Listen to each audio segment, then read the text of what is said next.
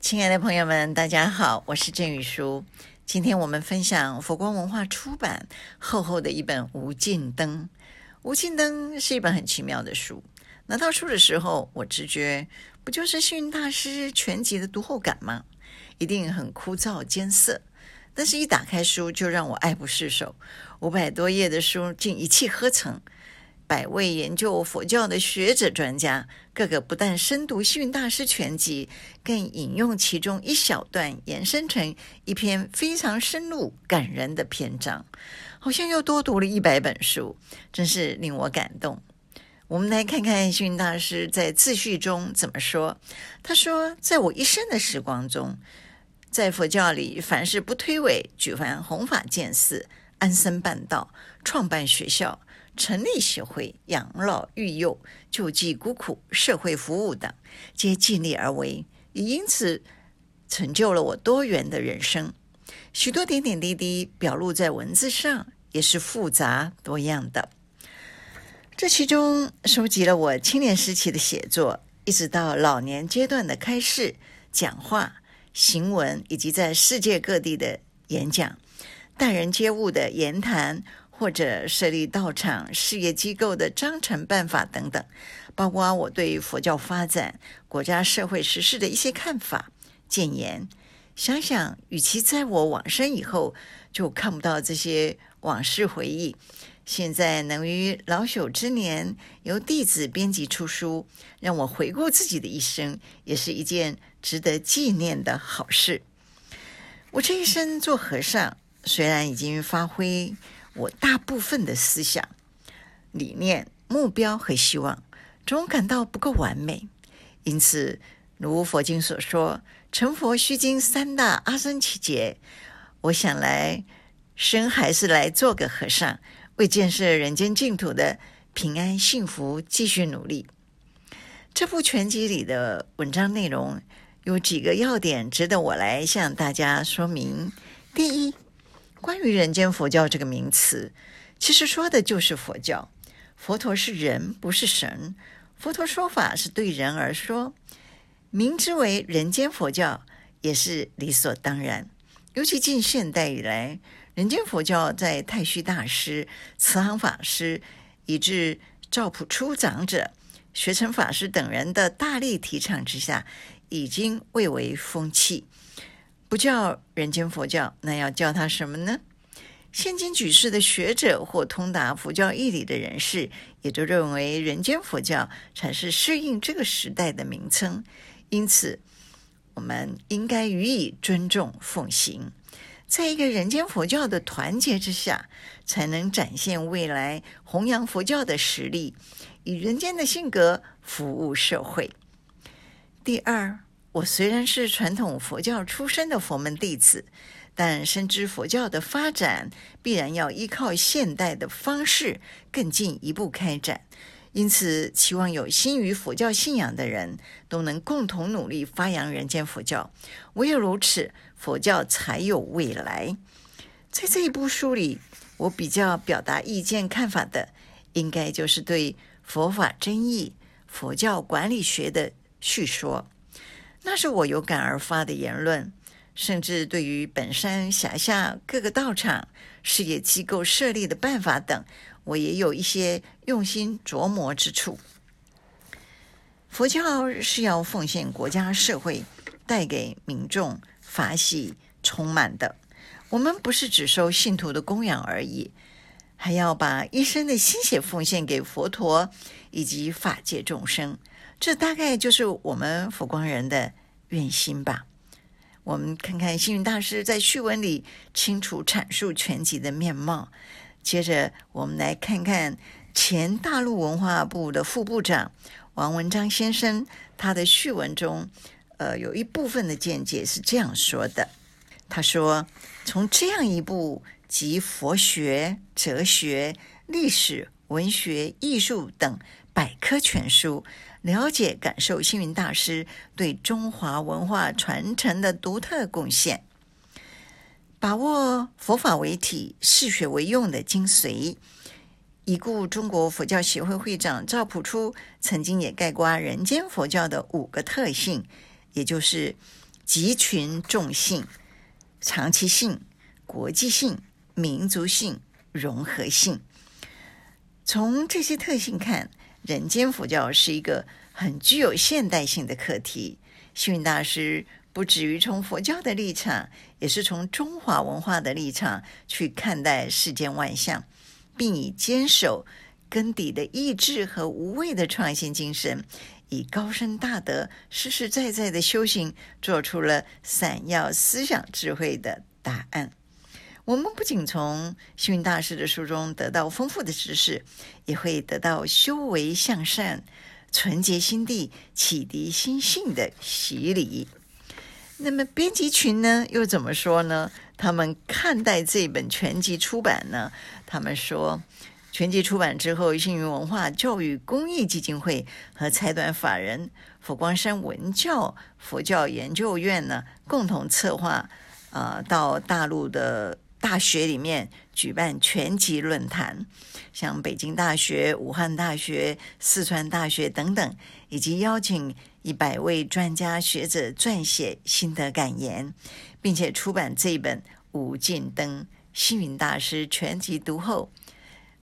编辑群说：“感谢百位专家学者的参与，透过他们慧眼妙笔，继续传播人间佛教这盏爱爱寒光的无尽灯，照亮世间，温暖人心。”那么，其实真的要感谢这一百位专家学者。我刚刚说了，我读了他们的读后感，真的像读了一百本书啊。我们看复旦大学历史系教授钱文忠先生他说。八识是指人类的眼耳鼻舌身意，莫那也就是思量，阿赖是啊，阿赖耶是就是呃藏的意思。那么幸运大师说，八识可以说是每分每秒都在我们身心上作用的元素。弄懂八识等于了解一半为识，也可以说是认识自我的最佳途径。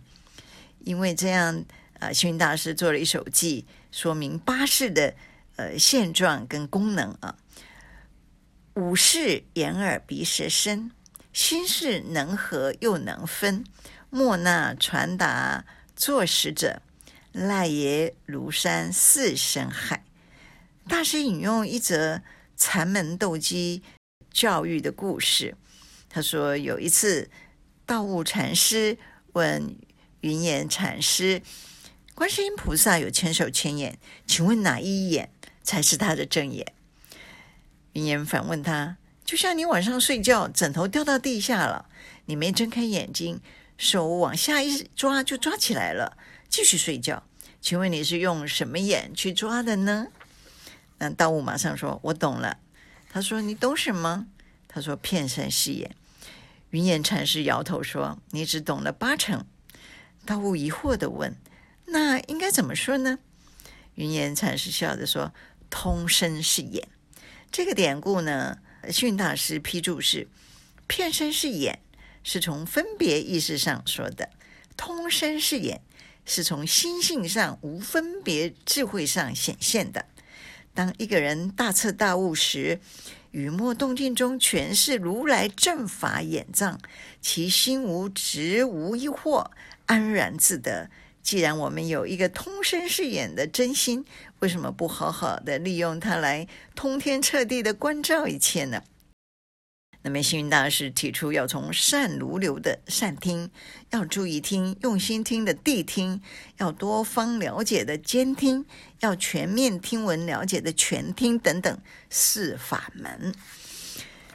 这是嗯，复旦大学历史系教授钱文忠先生在他。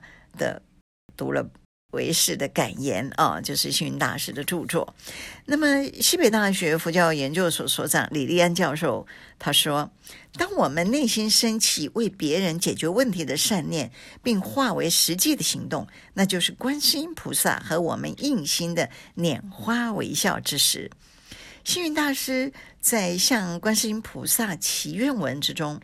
将观音菩萨的慈悲从虚无缥缈的天边拉到生活的当下，种种呃，这个进入到每个人的心田，并且以建构众生与菩萨之间的关系。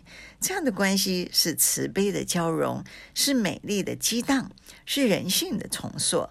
在大师看来，观音之所以能够展现无比的神通威力，正是他的发心升华为一种大慈大悲的境界，而这种境界赋予他方便善巧的力量，从而能够千处祈求千处应，苦海常作渡人舟。这是一种令诸佛菩萨和众生共同感动的力量，并且因此而创造了无限的感应奇迹。呃，李立安教授说，大师也一再告诉我们，观世音菩萨的出现最大的意义不在于解决我们一时的困境，而是开启我们的心。因此，我们既要有勇气去体验痛苦，更要有智慧超越痛苦，从而做到观世自在、观人自在、观处自在、观身自在、观理自在。观心自在，如果这个能如此，那么必然时时清净自在，处处安稳吉祥。呃，上海师范大学的方广昌教授他说，佛教主张苦海无边，以六度为舟楫，同样法藏无碍，亦须精良。那么在星云大师全集中的佛教经典篇章里面。这可以说就是法藏精良，人们可以见此深入法藏，探寻佛法。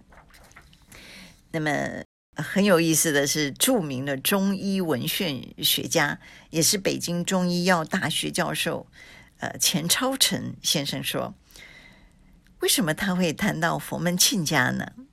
我们继续看下面的故事啊。钱超成先生说：“我第一次听到佛门庆家。”是在慧东法师出家后的佛光祖庭大觉寺，佛光呃祖庭大觉寺在宜兴。那么慧东法师现在是洛杉矶西来寺的住持。那么他在这个大觉寺徒众亲属会上，当时星云大师把大陆出家弟子们的父母请到大觉寺，并且对大家说。感谢你们把子女送到佛光山弘法利生，你们是我们的佛门亲家。钱超成先生说：“这是我第一次听到‘佛门亲家’这个词，他对我来说既新奇又亲切。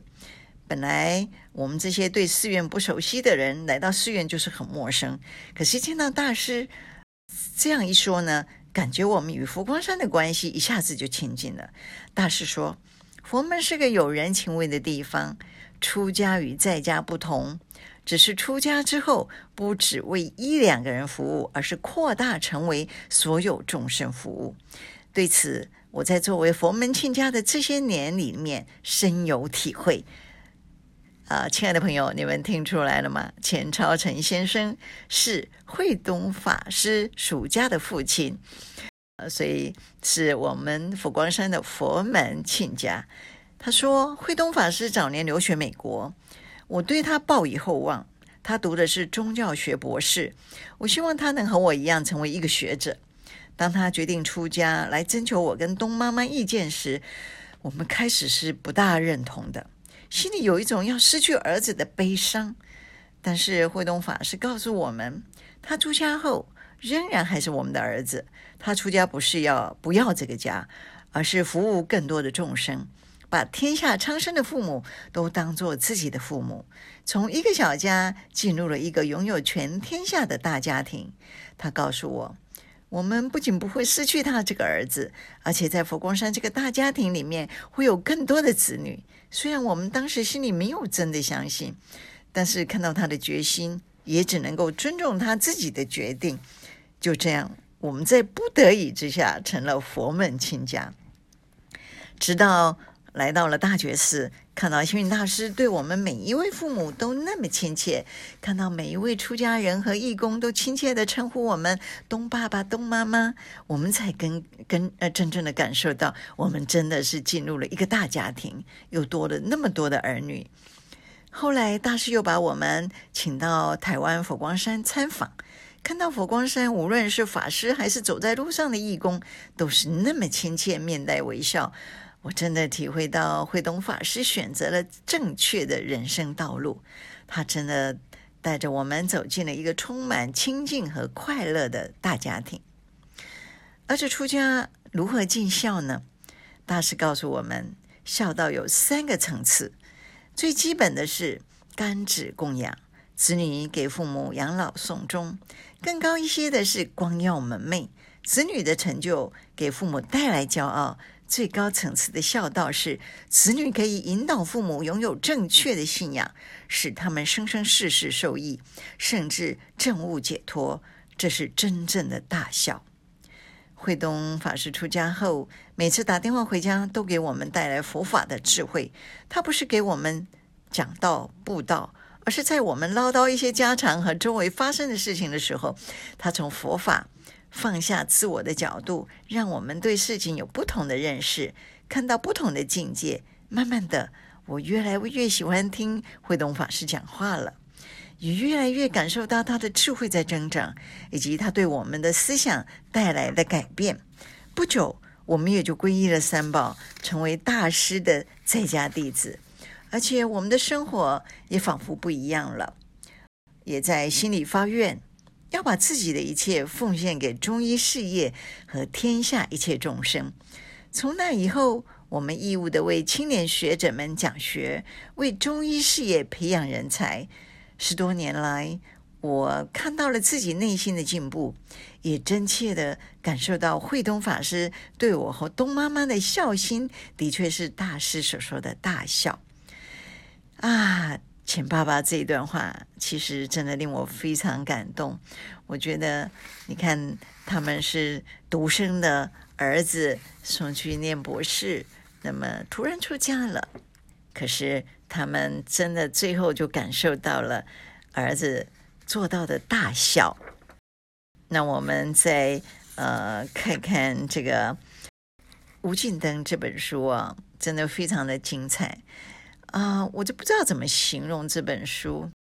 前法门寺的博物馆馆长韩金科在讲述星云大师恭迎法门寺佛指设立入台湾，让信众瞻礼的佛教交流大事时，在这个过程，他延伸了很多动人的故事。当年迎接法门寺佛指设立在台湾，也还有很多很多的呃所谓的事迹。让我们还记忆犹新啊。那么，像这个音乐学家田青教授，他在讲述他促成中华佛教音乐展演团。其实就是梵呗演唱团在港澳、美国、加拿大巡演的盛世的时候，这整个过程呢，又有许多令人意想不到的惊心动魄情节。但是这些事件都是因为星云大师在带领他们，所以这些情节过程有怎么样惊心动魄呢？啊、真的只有看了书你才会懂啊。我们看这个。